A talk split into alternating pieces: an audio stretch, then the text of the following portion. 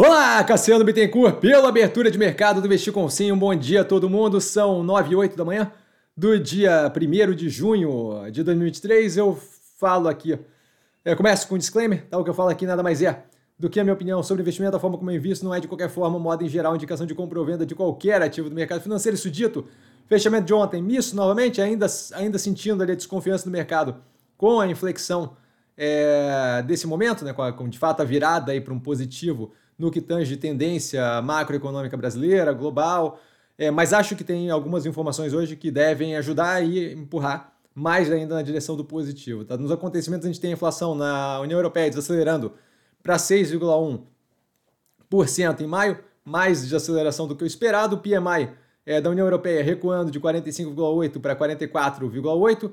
Tá? E o PMI industrial, que ontem foi informado com uma redução, Hoje, aparentemente, a informação de ontem não, não, não, não, acho que não procedia, tá? Ou foi visto de alguma forma errado. De qualquer forma, aquele número de ontem aparentemente não fazia sentido. A gente tem justamente um crescimento para a parte expansionista ali, vai de 49,5 para 50,9 é, em maio, tá? Então sinto muito a informação, não, não, não sei o que houve aqui, mas aparentemente a informação da matéria estava errada. A próxima vez eu vou justamente esperar a confirmação de várias fontes para poder não ter esse tipo de coisa acontecendo, tá, galera? Mafrig e Salik comprometendo, se comprometendo com o aporte na BRF, isso foi comentado na análise de ontem da BRF que está postado no canal, tá? O aporte de, 4, de até 4,5 bi de reais, com pagando ali é, até R$ reais por ação, tá? Um pouco acima aí do que a gente tem hoje o preço do ativo.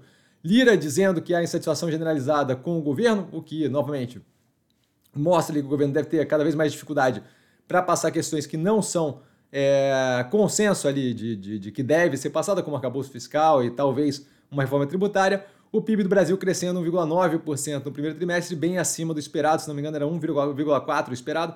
Tá? Então algo aí que dá um indicativo positivo, o mercado deve receber bem.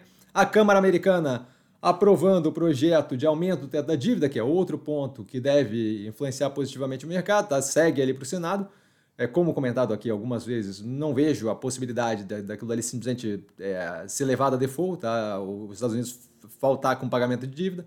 A Tok Stock sem acordo ainda com credores e com o processo ali né, judicial para começando a ter um processo judicial ali para poder é, tentar se levantar. Isso daí vem aqui a ser citado por causa dos comentários que tiveram anteriormente de possibilidade de conversa com a Mobile. A gente vê a Tok Stock numa situação bem menos positiva que a Mobile, que acaba sendo positiva para a gente se houver algum nível de acordo ali, tá? Pix liderando o volume de transações, superando o cartão de crédito e débito. Volto a reforçar, vale a pena dar uma olhada.